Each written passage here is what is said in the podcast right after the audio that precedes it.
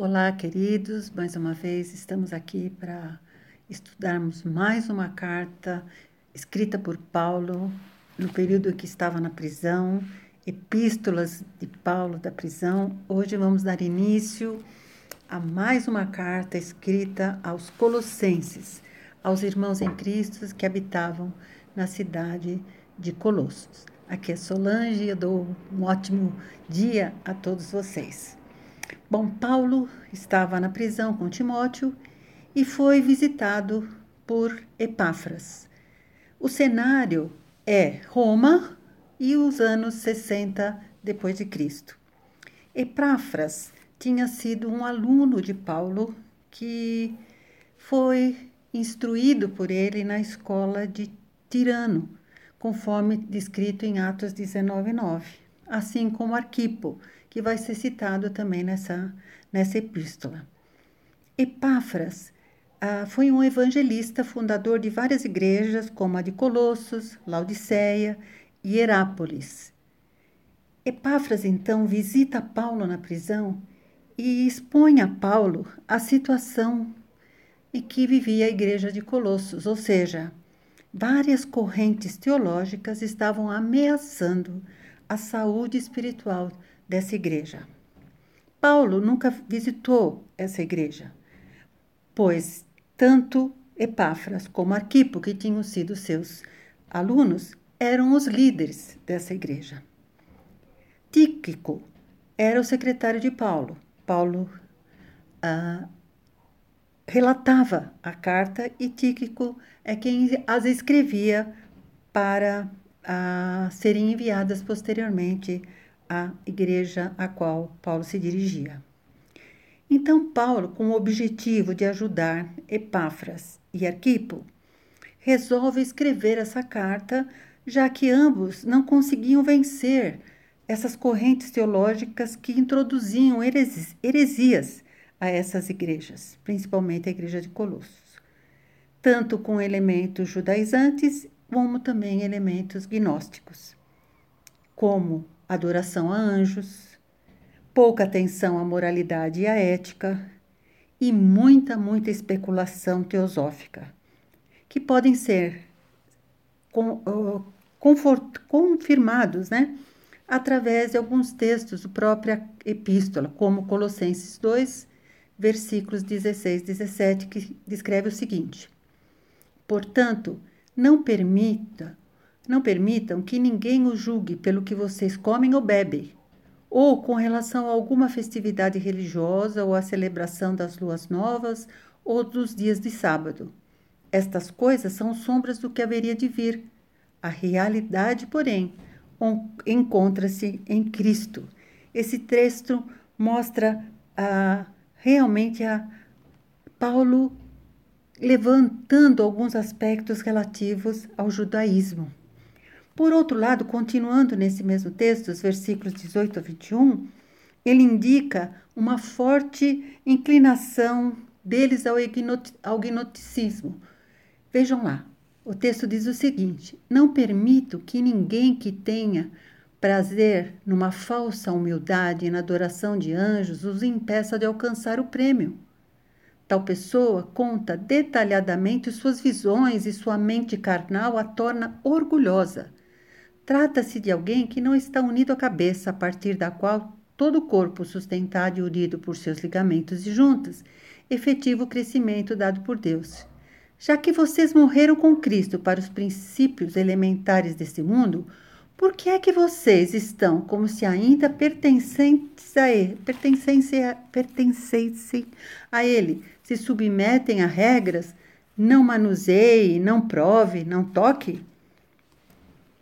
Nesse contexto todo, da, temos uma influência da filosofia grega, com profundo anseio também por salvação, por segurança religiosa.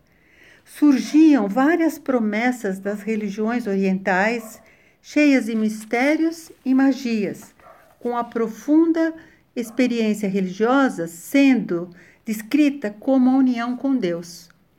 Essa união com Deus da religião, fosse ela Ísis ou Cibele, Osíris ou Dionísio. Ou seja, uma religião se confundia com a outra. E surgiu então o chamado Panteos, um Deus que incluía todo e qualquer Deus. Ideia muito distante, não muito distante na realidade, dos filósofos religiosos estoicos. O estoicismo queria aliar a filosofia do Ocidente à religião do Oriente. A gente pode ter uma ideia do que seja isso quando a gente olha para como o Espiritismo e o Catolicismo se unem hoje na fé popular brasileira. É mais ou menos a mesma ideia. Fica aí a pergunta: como que os colossenses, após terem ouvido e crido no Evangelho e sentirem, se, se sentiam, na realidade, atraídos por conceitos tão inferiores? Acredita-se que tal desafio surgiu na luta humana contra o poder do mal e o azar.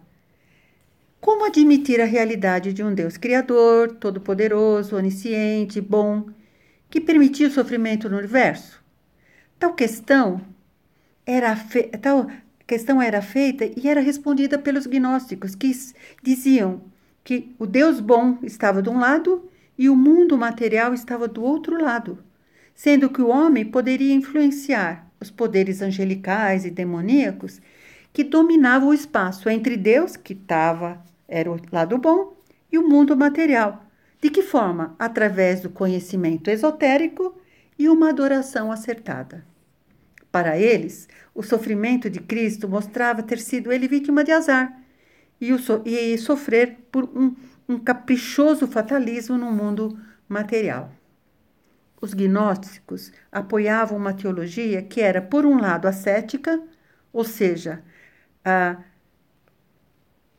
pedia a privação né, do, das coisas materiais, como os prazeres físicos, psicológicos, para se elevar, para escapar das coisas do mundo. E, por outro lado, difundia uma posição totalmente antagônica, que consistia em comer, beber, entregar-se sexuais já que o ser humano estava desesperadamente envolvido no mundo material.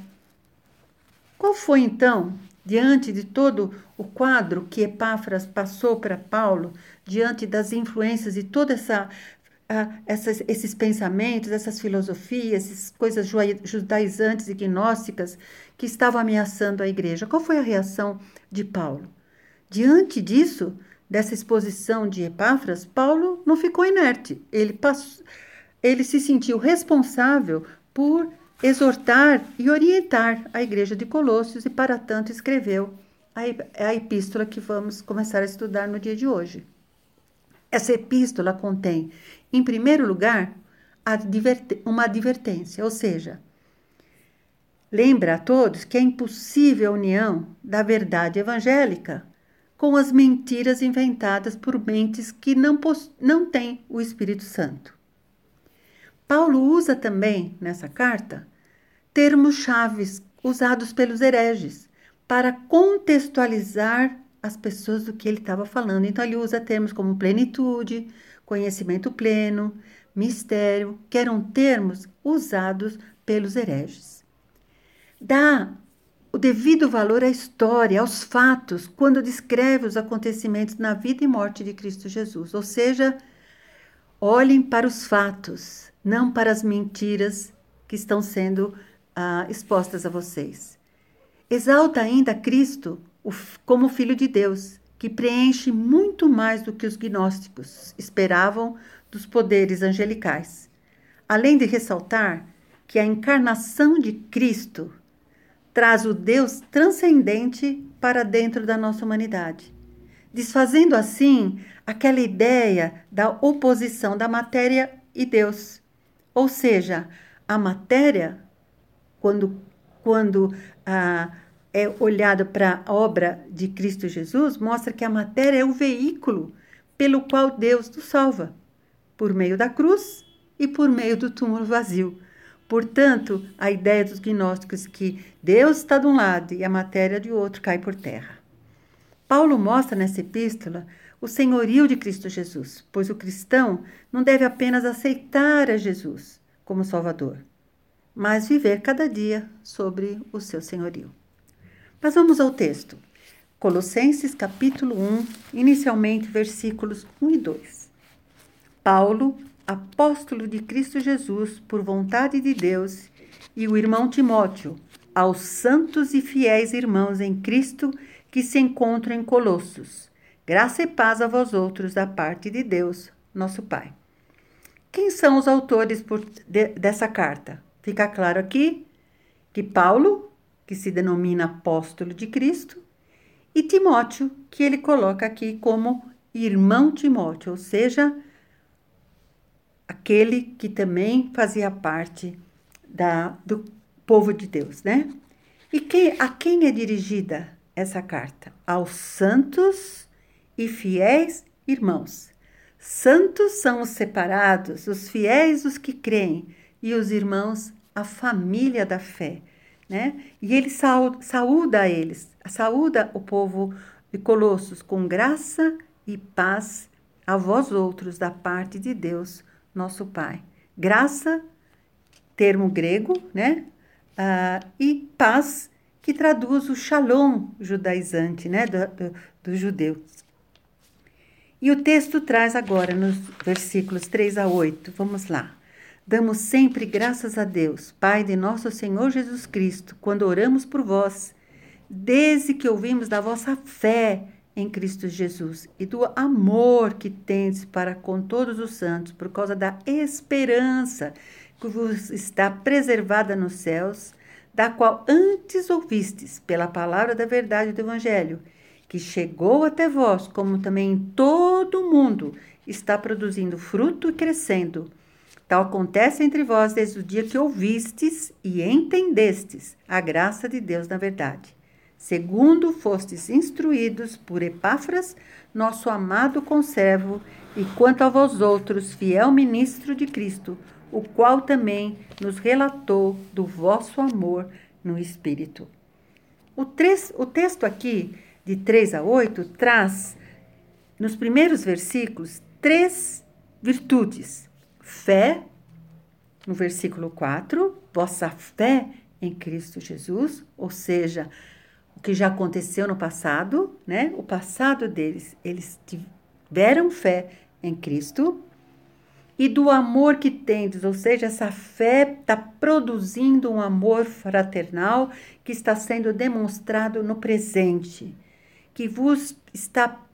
E depois ele diz, por causa da esperança que vos está preservada, ou seja, a esperança, o futuro corações voltados aos céus. Ele diz aqui: esperança que vos está preservada nos céus. Então, três virtudes que estão relacionadas com o passado, com o presente e com o futuro: fé, amor e esperança. No versículo 6, Paulo ressalta que a palavra a ser ouvida e pregada deve ser a palavra da verdade. Veja lá, que chegou até vós, como também em todo o mundo está produzindo fruto e crescendo, tal acontece entre vós, desde que ouvistes e entendestes a graça de Deus na verdade. E lá no versículo 5 ele fala, né? Da qual antes ouvistes pela graça da verdade do Evangelho. Portanto, a palavra a ser ouvida e pregada, segundo Paulo, tinha que ser a palavra da verdade, o evangelho da verdade, o evangelho que traz o Deus na verdade. E aquela palavra, aquele evangelho que eles tinham ouvido antes. Lá no versículo 5, ele fala: qual antes ouvistes, por meio de Epáfras, que foi quem os evangelizou. E não ouvir aquele evangelho estava sendo pregado a eles com distorções por especulações humanas. E ele volta a falar no versículo 6 ainda, que ouvistes e entendestes a graça de Deus na verdade. Ou seja, vocês ouviram antes, chegou até vós, vocês receberam de acordo ah, com o que Epáfras ensinou vocês. E no versículo 6 ele fala: esse evangelho chega a todo mundo. não é só restrito a um pequeno grupo de pessoas, contradizendo tanto o gnosticismo como o judaísmo, que se restringiam a poucos indivíduos, a poucas pessoas. Não, esse evangelho da verdade não é restrito a pequenos grupos, a povos, a pequenos grupos, mas sim é para todo o mundo. E ele diz aqui que ele produz fruto e cresce. O verdadeiro evangelho tem a qualidade da vida. E o que, que faz a vida? Ela frutifica, ela cresce. Não faz acepção de raça, língua, cultura, geografia. Né? Então, o verdadeiro evangelho é aquele que não é restrito a pequenos grupos, ele é para todos, para todo mundo. O verdadeiro evangelho é aquele que frutifica, que cresce porque ele traz vida, e vida é frutificação, é crescimento, né? E portanto não faz acepção nenhuma de raça, língua, cultura, geografia. E ele diz aqui: desde o dia em que ouvistes e entendeste a graça de Deus na verdade ele ressalta a graça, que se opunha àquilo que os, os, o, as novas tendências da, da época, as pessoas tentavam ah, imprimir na mente dos colossos, né, dos colossos, do, da igreja de Colossos, que teria que haver obras, né, ordenanças para que eram feitas pelos esses falsos mestres que exigiam mérito a, a, diziam que o homem precisava ter mérito suficiente para obrigar Deus a salvá-los. Então, a, aqui ele lembra que não é por mérito, que não é obrigar a Deus a salvar, mas é graça, salvação é por graça. Lembrando que o evangelho não, não funciona também afastado do coração. Veja o que ele diz aqui, né? Que, eles, que a, ouviu e entendeu. Então, deve penetrar nos ouvidos e ser entendido, ou seja, o envolvimento da mente e da vontade para que possa haver frutificação e crescimento. No versículo 7 e 8, ele diz que o evangelho precisa de um portador. Ele mostra que o evangelho precisa de um portador, de um mensageiro. Como Epáfras foi para o, o, o povo de Colossos, para os colossenses. E Epáfras é descrito aqui no texto como quem? nosso amado conservo, fiel ministro de Cristo, o qual também nos relatou do vosso amor no Espírito. Epáfras é descrito aqui por Paulo como fiel ministro de Cristo, amado de todos, demonstrando assim que havia uma unidade de Paulo com Epáfras, Epáfras para Paulo e de ambos com os colossenses. Paulo agradece pela vida de Epáfras, por sua disposição, sua disposição em pregar, discipular e até sofrer por Cristo, por levar e também agradece por ele levar notícias dos colossos, né, para dos colossenses, né, a, a Paulo. O papel de Paulo era, na realidade aqui a gente pode ver como um pastor, o pastor dos cristãos que viviam em Colossos, os colossenses. E ele sentia a responsabilidade de exortá-los e orientá-los sobre os perigos que estavam cercando, pois, por darem ouvidos às distorções né, que estavam ocorrendo uh, ao redor do verdadeiro evangelho. Então, Paulo uh, toma a iniciativa de escrever esse, essa epístola para alertar, alertar os colossenses dos cuidados que deveriam ter de prestar atenção no verdadeiro evangelho, na verdade, na palavra da verdade, da verdade que existia através dos fatos da vida e da morte de Cristo Jesus. A minha oração é que Deus nos abençoe para que a gente também esteja alicerçados no verdadeiro evangelho. E eu lembro aqui da, do texto de Atos 17, 11, onde é são citados os irmãos de Bereia que a palavra diz que eles se, que receberam a palavra com toda altivez, examinando as escrituras todos os dias, para ver se as coisas eram de fato assim.